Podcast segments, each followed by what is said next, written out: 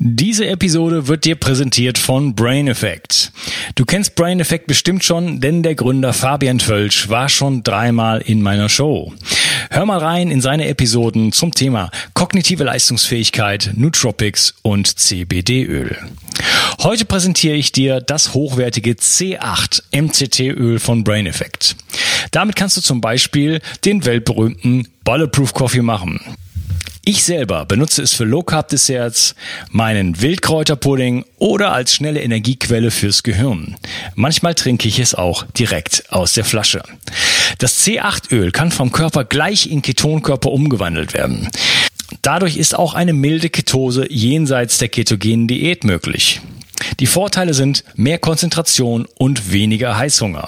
Und das Beste ist, als Hörer von Bio360 bekommst du auf das C8 MCT-Öl und die anderen Produkte von Brain Effect satte 20% Rabatt mit dem Gutscheincode BIO360.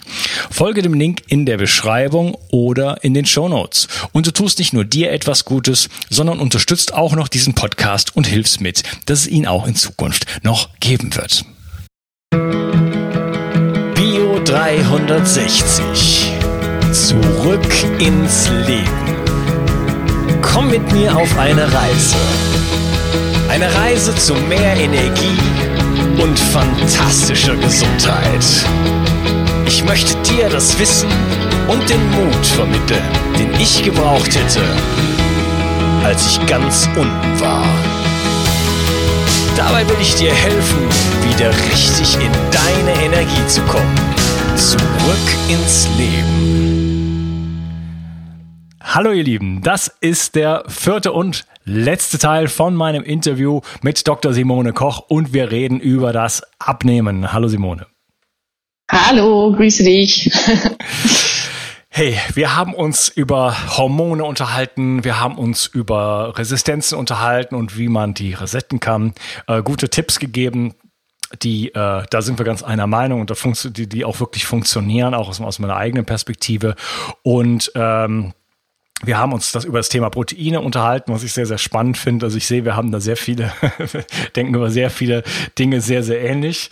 Ähm, ich habe, das waren noch eine Million Fragen, aber auch um deine Res Zeit zu respektieren, würde ich jetzt gerne in diesem vierten Teil, ähm, ich fange mal gleich an, so ein bisschen mit den Community-Fragen. Ich schaue mal so ein bisschen rein, weil ich möchte auf jeden Fall auch, dass äh, wir mal schauen, wo bei den Leuten so der Schuh drückt und ähm, was, ja, was die Leute so wissen möchten. Deswegen lass mich doch mal reinschauen. Äh, die Anita sagt, kann ich auch an den Lipodem-Stellen abnehmen? Bin Vegetarierin mit hohem Rohkostanteil. ja, kann sie auf jeden Fall. Ähm, insgesamt, das Lipödem ist ähm, also es ist ja, wie der Name schon sagt, also das ist ja vor allen Dingen auch Wasser in den Fettzellen. Also es hat halt viel damit auch zu tun und hat vor allen Dingen mit hormonellen Dysregulationen und eben Entzündung zu tun.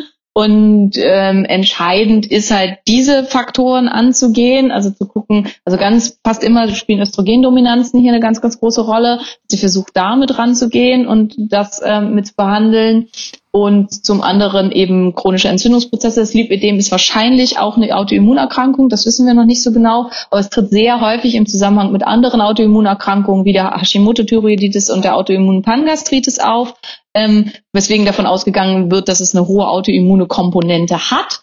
Ähm, es gibt viele Ansätze, zum Beispiel von Herr Tog, von einem Hormonpapst, mit sehr hohen Testosterondosen hier zu arbeiten und damit eine Verbesserung zu erreichen hinsichtlich ähm, den Abnehmprozessen am Lipödem. Also es funktioniert, man muss aber diese Sachen mit angehen, damit überhaupt eine Gewichtsabnahme vernünftig ähm, bei Lipödem funktionieren ähm, kann. Als Versuch da, also ich habe ja eben ein spezielles Abnehmprogramm für Menschen mit ähm, Autoimmunerkrankungen. Das wäre zum Beispiel was, also ich habe relativ viele auch mit dem Lipödem, die das gemacht haben und auch sehr erfolgreich abgenommen haben, was man dann eben versuchen kann, weil hier das Ziel ist, wirklich herauszufinden, ähm, mit welchen Nahrungsmitteln und mit welchen Sachen kommt eventuell mein Immunsystem nicht zurecht und was triggert dadurch, was du halt auch im vorherigen Teil schon gesagt hast, was bei dir einfach ein großer Faktor war, immer wieder die autoimmunen und entzündlichen Prozesse in meinem Körper an, die dazu führen, dass eine Gewichtsabnahme hier nicht stattfinden kann, wobei man eben beim Lipödem sagen muss, ähm, dass vielfach hier tatsächlich auch eine operative Therapie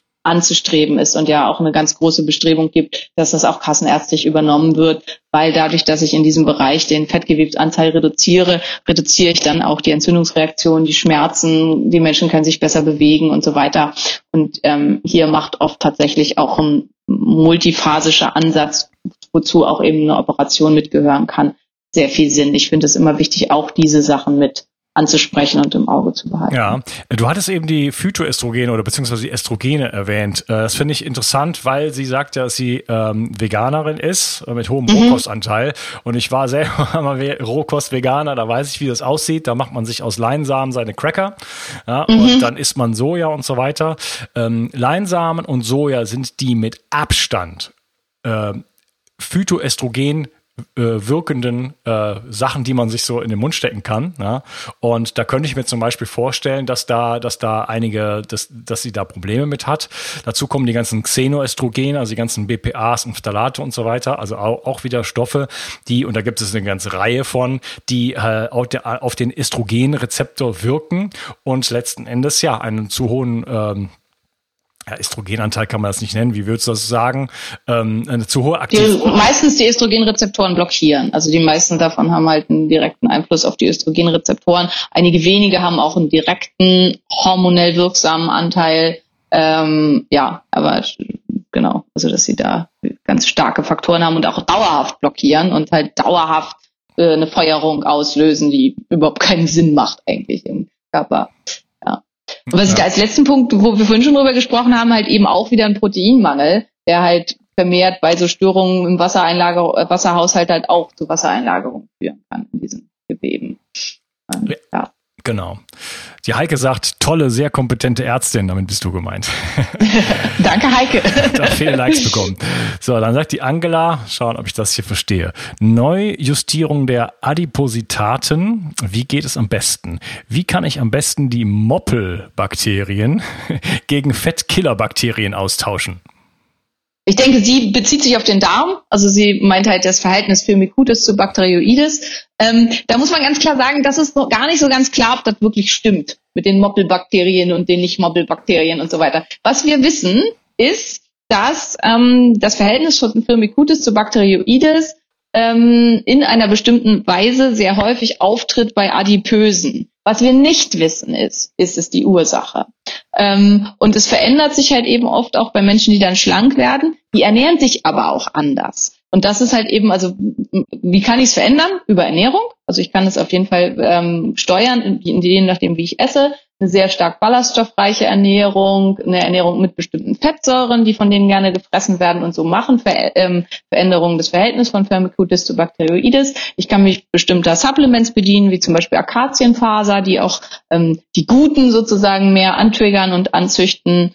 Ähm, ich kann auch erstmal quasi einen, einen Kahlschlag machen, indem ich bestimmte Sachen gebe wie Oreganoöl, Olivenblattextrakt, das sind so Sachen, ähm, Enzymbrecher, die, äh, die erstmal wegkriegen und dann versuchen neu anzusiedeln über bestimmte Sachen. Aber ich finde es ganz, ganz wichtig, dass man, also es ist wie mit diesem, ähm, die, Menge an Storchen in Mecklenburg korreliert mit dem Geburtenanteil. Ähm, nichtsdestotrotz bringt der Storch nicht die Kinder. Und das ist halt eben auch mit den Firmicutes und Bacteroides so. Wir wissen, dass das miteinander korreliert und äh, ähm, dass es eine Konkordanz gibt. Wir wissen aber nicht, ob es eine Kausalität gibt. Und das finde ich ganz, ganz wichtig, sich das klar zu machen. Ja, wobei es gibt ja diese, diese, also was jetzt so das Thema Stuhltransplantation angeht, so zumindest mit Mäusen die Versuche, dass man halt eine adiposen Maus sozusagen äh, den Stuhl einer dünnen Maus transplantiert und die dann abnimmt und umgekehrt. Ne? Umgekehrt, ne? Ja, ja, auf jeden Fall, aber wir wissen nicht, ob das wirklich diese sind. Also es gibt so viel ähm, ähm, äh, Anteile und so weiter und auch ganz viel Bakterien, die wir noch gar nicht messen können, weil die ja zum Teil also weil wir, die müssen wir in der DNA abbilden und ähm, die Anaerobia können wir im Direkten sowieso überhaupt nicht abbilden und so weiter. Also das, das ist noch sehr, sehr unklar und ich finde, es lohnt sich da, also ich habe letztes Jahr beim Science Slam ähm, einen der führenden Professoren aus der Charité da gesehen und der hat das sehr, sehr schön da dargelegt, dass es halt eben den kausalen Zusammenhang zwischen diesen verschiedenen Sachen noch nicht gibt. Und natürlich ist das was, wo sich immer krass draufgestürzt wird, auch diese Studie mit den Mäusen da, dass halt gesagt wird, ja, denen hat man das transplantiert und dann wurden die schlank. Was wir halt nicht wissen, ob wir vielleicht durch die Stuhltransplantation inflammatorische Prozesse im Darm behoben haben und ob das dann am Ende dazu geführt hat, dass die Mäuse schlank geworden sind. Mhm. Weißt du? Also oder ob dadurch, dass ich halt mehr Butyrat produzierende ähm, Bakterien reingebracht halt, eben stark antiinflammatorische Fettsäuren in erhöhter Menge produziert wurden und so weiter. Das sind alles Sachen, die wissen wir noch nicht so genau. Da sind wir noch sehr am Anfang. Und deswegen finde ich ähm, es gefährlich, sich zum Beispiel auf dieses Firmicutes bacteroides Verhältnis zu äh, stürzen und zu konzentrieren, weil das meiner Erfahrung nach was ist, wo man dann nicht so richtig mit weiterkommt. Ja, ich habe ein Interview mit äh, Dr. Paul Saladino gemacht und er sagt, uh, we know a shit about the microbiome. Yes, exactly. We know a shit about shit. ähm, ähm, die Janine fragt, wie wichtig ist die Beachtung der Blutgruppe beim Abnehmen? Sehr cooles Thema. Blutgruppendiät. Ähm, ne? Blutgruppendiät, ja. Also man muss sagen, die Idee hinter der Blutgru Blutgruppendiät ist gar nicht schlecht. Ähm, was meiner Meinung nach hier der entscheidende Faktor ist, und ich glaube, das ist grundsätzlich auch das, wo Adamo viel drauf abgezielt hat, ist die Verträglichkeit von Lektinen. Ähm, weil das, also Lektine haben halt einen ganz großen Einfluss darauf, wie viel Inflammation löst Ernährung in unserem Körper aus und vor allen Dingen auch bestimmte Arten von Ernährung und darüber dann eben, ähm, ob die chronische Entzündung dann wiederum dazu führt, dass Abnehmen erschwert ist oder das, was wir in den letzten Teilen alles schon besprochen haben. Jetzt müsstest du kurz ähm, Lektine erklären. Das ist, äh, vor allen Dingen, dass das nicht für, ver, ver, verwechselt wird mit Leptinen. Ja, Lektine sind ähm, bestimmte Proteine in Pflanzen, die die Pflanze vor Fressfeinden schützen sollen. Es kommt mehr oder weniger ubiquitär in allen ähm, Pflanzen vor, aber es gibt bestimmte Lektine, für die für den Menschen schwerer zu verdauen sind und ähm, stärkere Auswirkungen auf den Menschen haben als andere. Bestimmte Lektine haben insulinogene Wirkungen, das heißt verhalten sich im Körper wie Insulin ähm, und können dadurch Insulinresistenzen verursachen und können zum Teil dazu führen, sowohl auch an der Muskelzelle die Aufnahme von Glucose zu behindern, als auch sonst im System. Ähm, hier ist vor allen Dingen das Wheatgerm-Agglutinin zu nennen, das finden wir im Weizen. Ähm, andere Lektine können direkte Zerstörung im Darm verursachen. Hier ist ganz vorne dabei das Gluten. Gluten kann sowohl ähm, ein Auseinanderweichen der Darmzellen erzeugen, als auch eine direkte Zerstörung von einzelnen Darmschleimhautzellen. Ähm, bestimmte Lektine können zur Hämolyse führen, dazu, dass da, dazu das Blut ähm, zerfällt, dass Erythrozyten kaputt gehen. Ähm, zum Teil erheblich, also zum Beispiel das Rizin aus der Rizinusbohne ist eines der tödlichsten Gifte dieses Planetens, ist auch ein Lektin, reicht schon in Kleinstmengen aus, um uns zu töten, indem es zu einer vollständigen Hämolyse führt, war sehr beliebt als Assassinengift beim KGB. Ähm, dass, also, dass man sich einfach diese Dimension klammert. Bestimmte andere Lektine sind total harmlos und können vom Menschen super verstoffwechselt werden. So, ähm, um jetzt wieder den Umkehrschluss zu den Blutdruckendiäten zu finden. Welche Lektine für welchen Menschen besonders problematisch sind, hängt stark davon ab, wo wir mal genetisch herkommen, also wie unsere ähm, Vorfahren sind. Und ähm, das kann man so ein bisschen an der Blutgruppe ablesen. Ähm, was aber, äh, also zum Beispiel die nordische Bevölkerung hat wesentlich häufiger Blutgruppe 0. Also Blutgruppe 0 kommt aus dem nordischen Bereich. Blutgruppe A und AB kommt eher ähm, aus dem mediterranen Bereich und ähm, Dreistromland.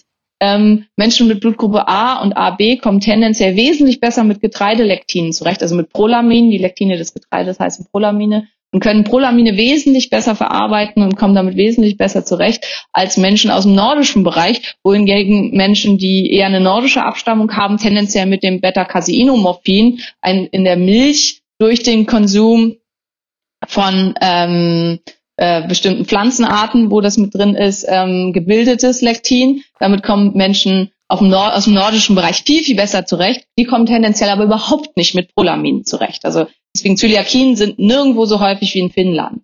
Ähm, also dass man, und das ist der entscheidende Punkt, was der, der Fehler war bei Adamo, ist anzunehmen, Null wäre die älteste Blutgruppe und deswegen hätten Menschen mit Blutgruppe Null würden besser mit einer Art Paleo-Diät fahren und Menschen mit A oder B, weil das eine jüngere Blutgruppe ist, kommen deswegen besser zurecht mit ähm, Getreiden und bestimmten Pflanzenarten und so. Das ist Quatsch. Blutgruppe A und Blutgruppe 0 sind wahrscheinlich entweder zeitgleich entstanden oder die älteste Blutgruppe ist A. Ganz genau wissen wir das nicht, nur an ganz unterschiedlichen Enden der Welt. Ähm, und das führt so ein bisschen meiner Meinung nach die Blutgruppendiät ad absurdum. Ähm, aber die Hinteridee war gar nicht schlecht. Also ähm, tendenziell kann ich halt, wenn ich Blutgruppe 0 habe, dass ich dann mit Milchprodukten tendenziell deutlich besser zurechtkomme und gucken sollte, ob ich mit Pseudogetreiden und Getreiden und Hülsenfrüchten vielleicht eher vorsichtig sein sollte. Das macht Sinn. Genauso ist es so, dass halt eben Menschen mit Blutgruppe A und B äh, oder AB tendenziell ähm, wahrscheinlich mit Getreiden wesentlich besser zurechtkommen, weil sie eine wesentlich längere evolutionäre Auseinandersetzung damit haben. Die nordische Bevölkerung hat bis ins vorletzte Jahrhundert so gut wie kein Getreide gegessen und wenn dann nie Weizen, weil der wuchs da einfach nicht, es war zu kalt und damals nicht importieren konnte, wurde es da einfach nicht gegessen. Also so die Wikinger und so weiter, die haben halt Gerstenbrot gegessen und das auch in sehr stark fermentierter Form, ähm, weil einfach kein Weizen wuchs auf den kargen Böden in dem kalten Klima. Und ähm, das ist was, was man auch sehr gut abbilden kann, wenn man die Verträglichkeiten sich anguckt. Also gibt es ein starkes Nord-Süd-Gefälle einmal für Milchprodukte und tierische Produkte so rum und für Getreideprodukte andersrum. Mhm, okay. Ich hoffe, dass ja, das, das war super. Also wir hatten das ja auch schon im, im, im Vor, also im, in den anderen Teilen schon angesprochen. Halt Entzündungsmarker spielen, spielen eine wichtige Rolle und da gehören halt eben auch die Nahrungsmittelunverträglichkeiten zu und die die großen Kandidaten sind natürlich die Getreide und auch die Milchprodukte, äh, je nachdem.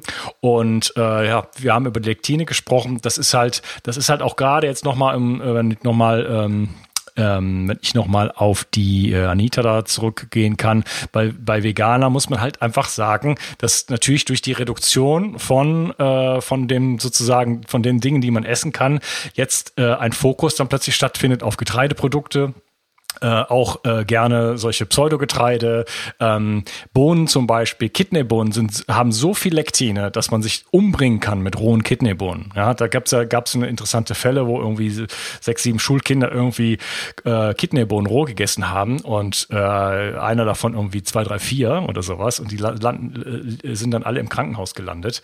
Das heißt, äh, deswegen muss man halt Bohnen äh, super lange einweichen, am besten äh, wie heißt es, kein keimen lassen und dann zu Tode kochen sozusagen, damit man diese Lektine in den Griff bekommt. Und die Lektine sind ja noch harmlos, denn die kriegt man wenigstens klein. Äh, die Oxalsäure ist viel schlimmer. Ja, und die befindet sich halt auch in diesen ganzen Superfoods und so weiter. Und die vegane Ernährung und inklusive meine Ernährung besteht halt im Grunde genommen nur aus solchen, aus solchen Dingen, die sozusagen dem Körper einfach äh, eine Entzündungslast auferlegen äh, und aus der, aus der man dann irgendwann nicht mehr rauskommt. Ja? Dann nimmt man sich seinen Spinatsmoothie ähm, und, und haut da Kurkuma rein und Mandeln und was weiß ich und macht sich da eine Oxalsuppe. Das ist unglaublich.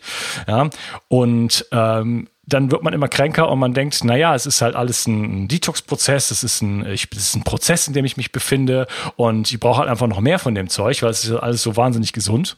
Und, und ähm, ja, bringt mich da, da wirklich mit in, in große Schwierigkeiten. Deswegen. Zum Teil halt wirklich gefährlich. Also zum Beispiel Quinoa ist auch so ein Punkt. Quinoa enthält ein ganz, ganz starkes Lektin, ähm, was eine ganz hohe hämolytische Potenz hat. Und ich hatte wirklich einen Patienten, der halt im Rahmen einer roh veganen Ernährung, auch mit Rezepten, die er irgendwo im Internet gefunden hat, sich dann halt rohe Quinoa-Gerichte zubereitet hat und der hatte wirklich ähm, innere Blutung. Also der hat halt, der wäre wirklich fast gestorben, weil der halt sehr empfindlich auf dieses Lektin reagiert und deswegen Quinoa ist für den Menschen roh komplett unverträglich. Und es ist halt auch, ähm, Quinoa darf selbst gekocht nach der Deutschen Gesellschaft für Geburtshilfe von Schwangeren nicht konsumiert werden, weil halt die hämolytischen Anteile den Feten umbringen können und ist roh giftig. Und genau das gleiche gilt halt auch für Kidneybohnen und so weiter. Und deswegen die halt nur mit einem falschen Verständnis von Natürlichkeit roh zu konsumieren, ist meiner Meinung nach wirklich vollständiger Blödsinn.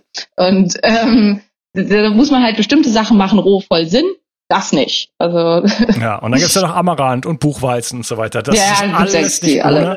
Ähm, das sind halt die ganzen Superfoods und die ganzen Ausweichsachen. Ich habe das ja auch gemacht. Ich habe halt irgendwann auf Gluten und Milchprodukte und Zucker und so weiter verzichtet. Und was habe ich dann gemacht? Ich habe dann Buchweizen, Müsli gegessen anstatt Haferflocken und so weiter. Ne? Und äh, Kakao und äh, alles voll mit Oxalsäure. Ne? Das sind die absoluten Top-Dinger. Und dann kommt noch Soja dazu und so weiter. Also man alles, auf das ich ausgewichen bin, ist viel schlimmer als äh, irgendeine normale Standardkosten in dem Sinne. Ja, obwohl ich alles versucht habe, um wirklich äh, wieder gesund zu werden. Und es war natürlich auch alles Bio und so weiter. Aber ich äh, habe hab halt einfach das Wissen damals noch nicht gehabt. Ja, lass uns noch mal ein bisschen weitermachen hier. den Fragen. Äh, die Manuela fragt nach ähm, Hashimoto. Das ist natürlich eine Riesenbox. Vielleicht machen wir die mal zusammen irgendwann auf. Aber ähm, wie ist bei Hashimoto am besten die Schilddrüse eingestellt, damit es mit dem Abnehmen klappt? Sind noch andere Mineralien und Vitamine wichtig zu überprüfen und eventuell zu supplementieren? Das sind also zwei Fragen auf einmal. Ähm, also, liebe Manuela, ich äh, äh, verweise da natürlich gerne auf mein Abnehmen mit Hashimoto-Programm, wenn du abnehmen möchtest, weil da findest du das alles, da findest du umfassende Videos zu all diesen Themen und so weiter. Also alle mit Autoimmunerkrankungen, da ist wirklich da alles drin. Aber natürlich ja. Also die Schilddrüse braucht für die, entscheidend ist das für den Stoffwechsel sind T3 und T2. Ähm, nicht T4, was wir in Form von L-Tyroxin zu uns nehmen, üblicherweise bei einer Schilddrüsenerkrankung. Ähm, das heißt, ich muss gucken, dass die Konversion stimmt von T4 in T3 und dafür brauche ich Vitamin A, Selen, Jod und Eisen ähm, und noch ein Teil B-Vitamine. Also die sollten auf jeden Fall alle stimmen. Und ähm, wenn ich es nicht nachmessen kann, dann kann ich das auch so einfach zu mir nehmen. Vitamin A und Eisen sollten niemals blind substituiert werden, weil die können im Überschuss hochgradig toxisch sein. Das heißt, da würde ich immer nachgucken. Ähm, was war die andere Frage? Wie sollte die Schilddrüseneinstellung optimalerweise sein? Ähm, wir gucken uns mal die Gesunden an und da gibt es Studien zu an gesunden männlichen, das ist immer das Problem, männlichen Studenten in den USA, wo man eine relativ große Gruppe untersucht hat und geguckt hat, wie sind denn deren Schilddrüsenwerte und hat festgestellt, bei denen war der TSH bei allen so um und bei 1,0, also irgendwo zwischen 0,8 und 1,2 und die freien Werte um in der Normrange bei 50 Prozent. Und das ist wahrscheinlich auch das, was für den Gesunden normal ist. Das heißt, mit allem darunter ähm, ist es wahrscheinlich so, dass ich nicht optimal funktioniere und mein Stoffwechsel auch nicht optimal funktioniert und Abnehmen deutlich erschwert ist. Und dann ist es extrem frustrierend. Ähm, ich stelle sogar bei Hashimoto-Thyreoiditis, weil eben ähm, es ja eigentlich immer eine chronische Inflammation gibt und der Stoffwechsel reduziert läuft, stelle ich ein auf ähm, ein FT3 von 75 Prozent mindestens. Manche brauchen es sogar noch höher, weil von auszugehen ist, dass auch gegenüber Schilddrüsenhormonen die Zellen Resistenzen entwickeln im Zuge der chronischen Entzündungslage, die bei Hashimoto immer gegeben ist. Das heißt, wir brauchen hier mehr Schilddrüsenhormone, um den gleichen Effekt zu erreichen, weil wir eine chronische Entzündung haben, die immer zu Resistenzen für fast alles an Hormonen an den Zellen führen. Ich glaube, das hat beide Fragen. Mhm, okay, super. Da fragt die Chares, äh, wie wichtig ist es, Gifte zu binden beim Abnehmen? Es werden ja immerhin Toxine frei durch das äh, ja, Wegschmelzen des äh, Fettgewebes. Umsetzung. Vielleicht kennst du das. Du hast schon so viel darüber gelernt, was deiner Gesundheit zugutekommen könnte und weißt bereits so viel. Aber gerade deshalb siehst du oft den Wald vor lauter Bäumen nicht mehr. Gerade im Gesundheitsbereich gibt es so viele sich widersprechende Informationen und Wege wie an kaum einer anderen Stelle. Das erzeugt Unsicherheit und führt dazu, dass du die wichtigen Dinge, die du eigentlich bereits weißt, nicht konsequent umsetzt. Kommt dir das bekannt vor? Ich möchte dir helfen, dein eigenes intuitives Wissen wirklich auf die Straße zu bringen. Von nun an werde ich dich dabei unterstützen und dir die richtigen Werkzeuge an die Hand geben. Mit meinem Online-Videokurs Die zwölf Säulen der Entgiftung führe ich dich Schritt für Schritt durch deine Entgiftung und helfe dir weit darüber hinaus, einen wirklich gesunden Lebensstil zu finden und auch zu leben. Mit einer klaren Struktur kannst du über zwölf Wochen das umsetzen, was du im tiefsten Herzen bereits weißt. Dazu bekommst du ein ausgefuchstes Entgiftungsprotokoll, das deinen Körper auf allen Ebenen reinigt und deine Gesundheit nachhaltig unterstützt.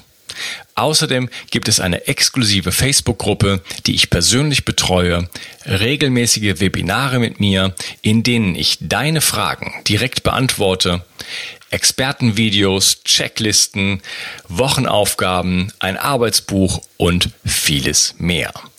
Dazu bekommst du eine 30 Tage Geld zurück Garantie. Du kannst also nur noch gewinnen.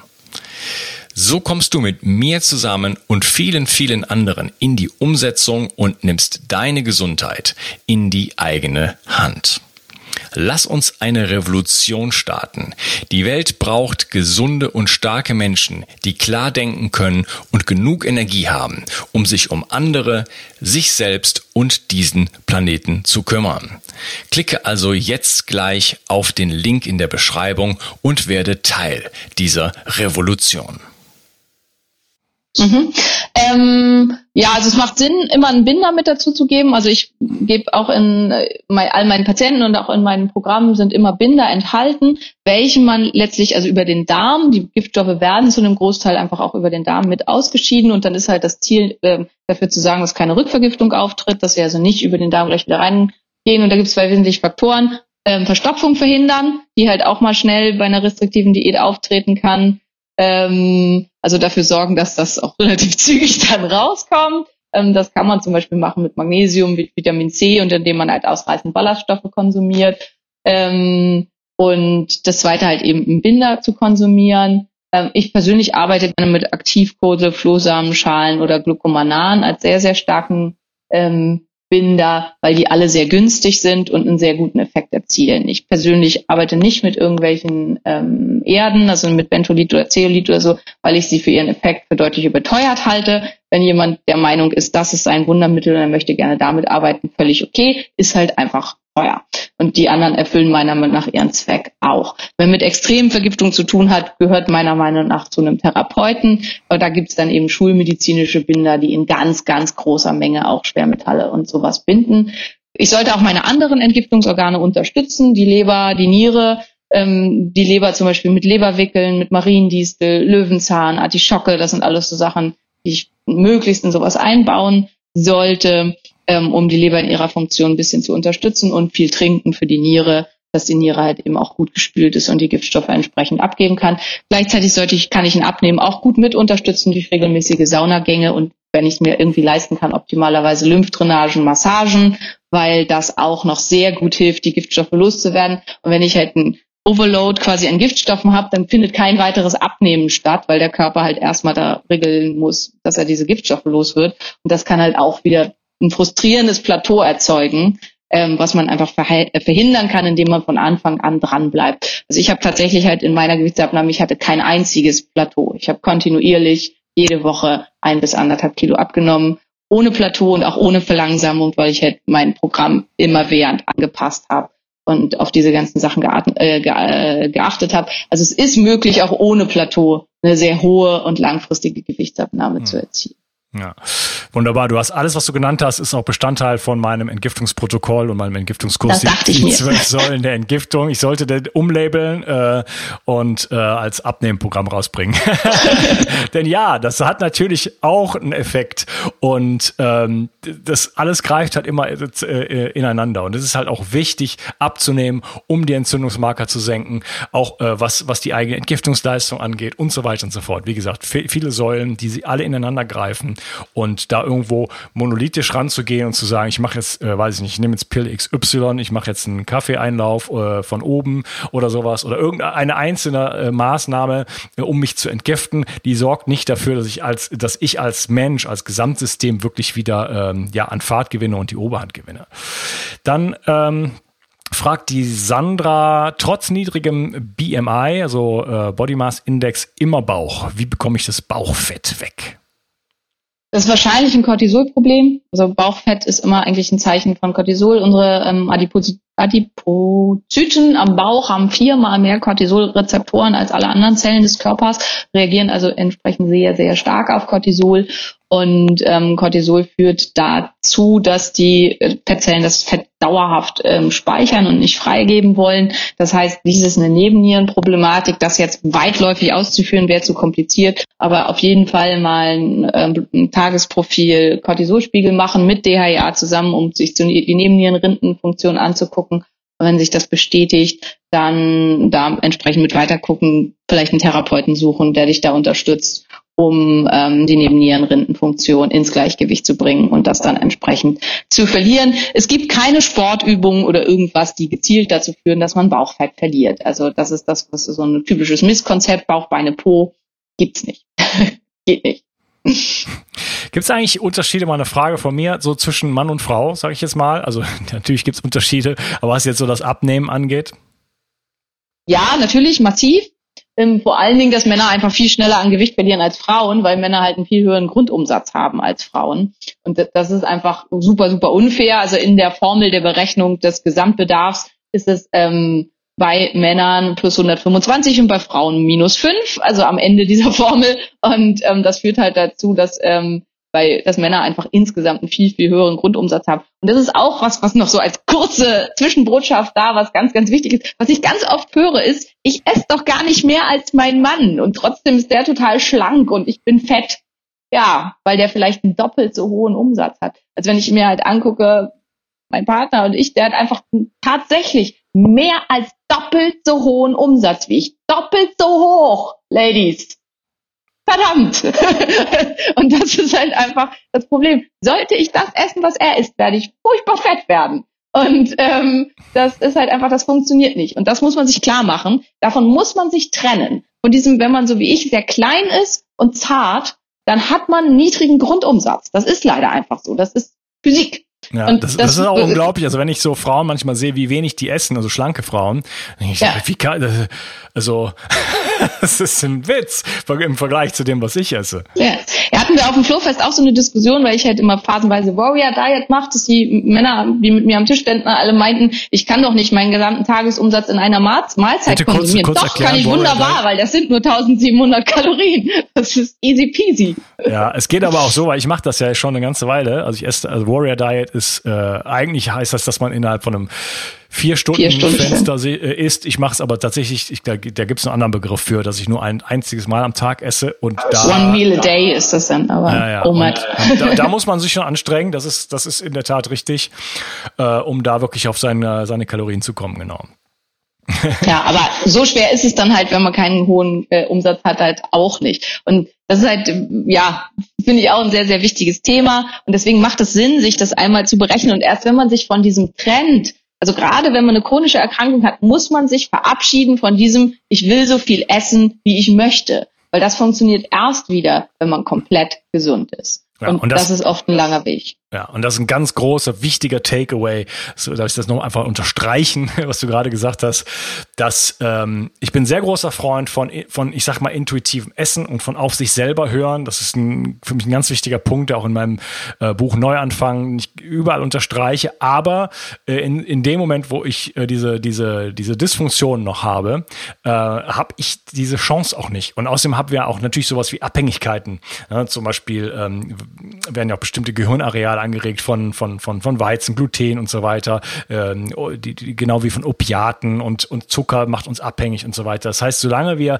in einem sehr, sehr und auf lange Zeit in einem sehr unnatürlichen Niveau gelebt haben, dann haben wir diese Fähigkeiten nicht verloren, aber wir haben den Kontakt sozusagen verloren und müssen uns erstmal wieder, wieder dahin arbeiten, ein natürliches Leben zu führen und unser System erstmal so ein bisschen zu resetten und von vielen Seiten zu stützen. Und dann kann ich auch wieder dahin kommen und sagen, mein Appetit der hilft mir dabei, äh, wirklich auch die Menge zu essen, die, die, die ich brauche. Und da gibt es natürlich noch andere Hinweise, wie zum Beispiel äh, gutes Kauen, langsames Essen, Achtsamkeitsübungen äh, und so weiter, die einem da wirklich, äh, wirklich helfen können. Aber das ist ein ganz, ganz wichtiger Punkt, finde ich.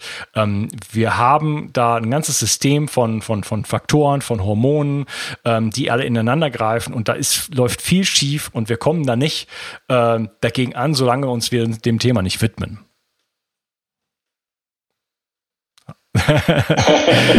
Gutes Schlusswort. Okay, gut. Ja, ich muss auch deine Zeit respektieren. Wir sind auch schon gut dabei. Das irgendwie äh, schreit das nach dem zweiten Teil, liebe Simone. es sind noch so viele Fragen offen. Aber äh, komm, eine machen wir noch. Wie bekomme ich, die Janine fragt, wie bekomme ich meinen Stoffwechsel wieder in Gang nach Burnout bzw. Erschöpfung? Ich ernähre mich nach Blutgruppe A negativ. Seit einem Jahr vegan, Vitalstoffe aufgefüllt, aktuell Darmreinigung und Entgiftung mit Unkas Programm, Bewegung. Aber mein Stoffwechsel schläft. Unerklärliche Gewichtszunahme in den letzten sechs Monaten von sechs Kilo. Schilddrüse arbeitet nicht perfekt, aber noch im normalen Rahmen. Wurde bei Heilpraktiker getestet. Äh, ansonsten äh, noch Diagnose Diagnosen neben der Nebennierenerschöpfung, HPU, Leaky Gut und mitochondriale Dysfunktion. Na, im Prinzip hat sie sich die Frage schon selbst beantwortet. Ja, genau. Also bei dem, was da alles noch kaputt ist, ähm, gibt's halt noch so, so viel Arbeit. Abgesehen davon, dieses, der Stoffwechsel schläft, ich mag das überhaupt nicht, das ist Quatsch. Das ist einfach Blödsinn. Also da schläft nix, den kann man nicht anstupsen und aufwecken. Es sind halt diverse Prozesse, die nicht richtig funktionieren und die nicht sauber funktionieren. Wir haben an ganz vielen Stellen entzündliche Prozesse und das führt halt eben dazu, dass die, Mecha dass die ganzen Sachen nicht sauber laufen. Ähm, unser Stoffwechsel ist halt keine Katze, die man vom Sofa schubsen muss. Und deswegen gibt's halt da auch nicht ähm, die eine kleine Geheimnisgeschichte, die halt dazu führt, dass das dann besser wird. Und man muss halt auch sagen, wenn die Schilddrüse, also Schilddrüse kann natürlich ein Punkt sein, ähm, insgesamt mit dieser unerklärlichen Gewichtszunahme, es ist anzunehmen, dass sie tatsächlich nach wie vor einfach deutlich mehr Energie konsumiert oder es muss so sein, als sie verbraucht und dass ihr Verbrauch halt so super niedrig ist, liegt eventuell an diesen ganzen entzündlichen Prozessen, dass ihr Körper halt sehr stark spart und ähm, also Energie spart ähm, und dann muss das halt alles erstmal repariert werden, bevor da was passieren kann. Wenn sie trotzdem Gewicht verlieren will, was durchaus Sinn machen kann, dann muss ermittelt werden, wie viel verbraucht sie wirklich. Und da haben wir jetzt heute noch gar nicht drüber gesprochen. Es schreit wirklich nach einem zweiten Teil. Dann lohnt es sich mal zum Sportmediziner zu gehen und wirklich nachzugucken, was verbrauche ich überhaupt? Weil wir lügen uns alle in die eigene Tasche. Also das ist halt ganz oft einfach das Problem, dass wir sagen, ich esse doch so wenig, es kann doch gar nicht sein das kann ja sein, aber wenn dein Grundumsatz total krass reduziert ist, dann nützt es halt nichts. Und da, das muss man dann, also das macht, finde ich, also ich Patienten, die halt so ein Problem haben, schicke ich zur Spiro, um zu gucken, wie hoch ist der Verbrauch tatsächlich, weil das kann sehr heilsam sein, wenn man halt sieht, Mist, das läuft tatsächlich halt alles hier überhaupt nicht gut. Und dann kann man halt gucken, okay, wenn ich die HPU vernünftig angehe, wird das besser. Wenn ich vielleicht Jod gebe, um die Schilddrüsenfunktion anzutriggern, wird das besser ähm, und so weiter. Naja, also es gibt halt da Möglichkeiten und dass man halt eben genau guckt, was geht hier eigentlich wirklich vor sich. Mhm, ja, ich wollte die Frage deshalb auch noch reinnehmen, weil die Jessica gesagt hat, äh, das könnte auch meine Frage sein. Also liebe Janine und Jessica, dabei bleiben, äh, weitermachen. Ähm, das ist ein, äh, eher ein Marathon als ein Sprint. Genau. und äh, auf alle Säulen äh, sozusagen setzen und nicht irgendwie nur ähm, auf, auf die Entgiftungsprodukte setzen, sondern wirklich alle Maßnahmen umsetzen. Und ähm, dann äh, ja ist das Ganze kann das Ganze sehr erfolgreich sein. Und, und sie ist ja auch schon super dabei. Also sie hat ja schon ganz viel rausgefunden und so. Es ist halt einfach nur ein sehr sehr langer Weg manchmal. Ja. und das ist natürlich frustrierend und anstrengend und so. Und das verstehe ich auch total. Ähm, und wenn man, wenn einem Gewicht, also das Problem ist halt auch psychisch. Es kann natürlich sein, dass halt eben einem dieses erhöhte Gewicht und sechs Kilo können für eine sehr kleine Frau schon sehr viel sein, ein so krass stresst, dass man entsprechend, Entschuldigung, ja, wir müssen jetzt gleich mal Schluss machen. Ja, ja, wir machen jetzt, wir machen jetzt Schluss. ja. Ähm, äh, ja, also dass man halt eben sich da nicht zu sehr frustrieren lässt. Und wenn ein dieses mit dem Abnehmen so stark interessiert, dann macht es halt wirklich Sinn, rauszufinden, wie ist mein Bedarf und da entsprechend mhm. zu gucken. Okay, liebe Simone, wir machen, vielleicht hast du ja Lust, vielleicht hast du Bock, äh, vielleicht könnte man, wenn dieser Podcast ausgestrahlt ist, mal nochmal so eine Fragerunde machen und dass wir einfach nur uns nochmal auf die Fragen stützen. Hast du Lust? Ja, bestimmt. Also ich muss immer mal gucken, wie meine Zeit dann ist, aber grundsätzlich ja, das ist ja, Fall. das ist ja irgendwo in der Zukunft. Das dauert noch ein bisschen, bis der Podcast rauskommt. Okay, äh, wo kann man dich denn jetzt äh, finden im Netz und auch in Persona? Genau, also im Netz, also www.autoimmunhilfe.de findet man mich. Ähm, ähm, am 17. November 2019, es kann halt sein, dass der Podcast erst später ausgestrahlt wird, kommt mein erstes Buch raus. Titel ist Happy Hashimoto, ähm, ist erhältlich über Amazon. Ähm, also da kann man auch gucken, wenn man das, das ist dann schon raus und das kann man ja auch vorbestellen. Also das ist äh, okay, super. Genau, da sind dann alle Themen äh, drin, die wir auch heute schon besprochen haben. Ähm, und ansonsten findet man mich in Berlin und findet meine Praxis unter www.drkox.de. Ich bin auch mit Autoimmunhilfe bei Facebook zu finden und mit Simone-Autoimmunhilfe bei Instagram in beiden Foren sehr ähm, aktiv und gebe halt immer so kleine Tipps raus, was man alles so machen kann und so weiter. Und ja, lasst euch auch viel teilhaben an meinem Leben, was ich so tue, um gesund zu bleiben und irgendwie, ähm, was ich so mache.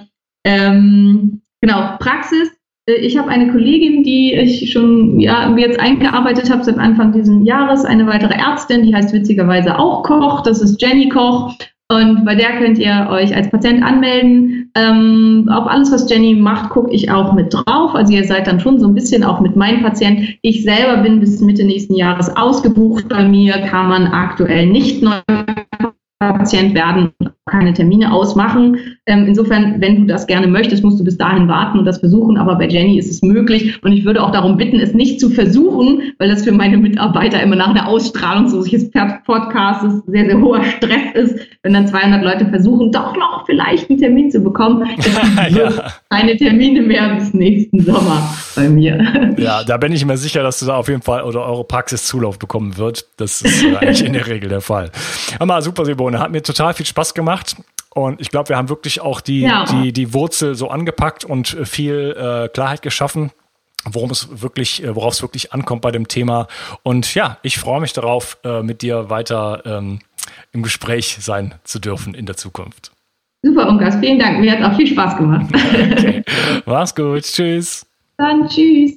Ich habe auf dich gehört und ein Bedürfnis von dir umgesetzt.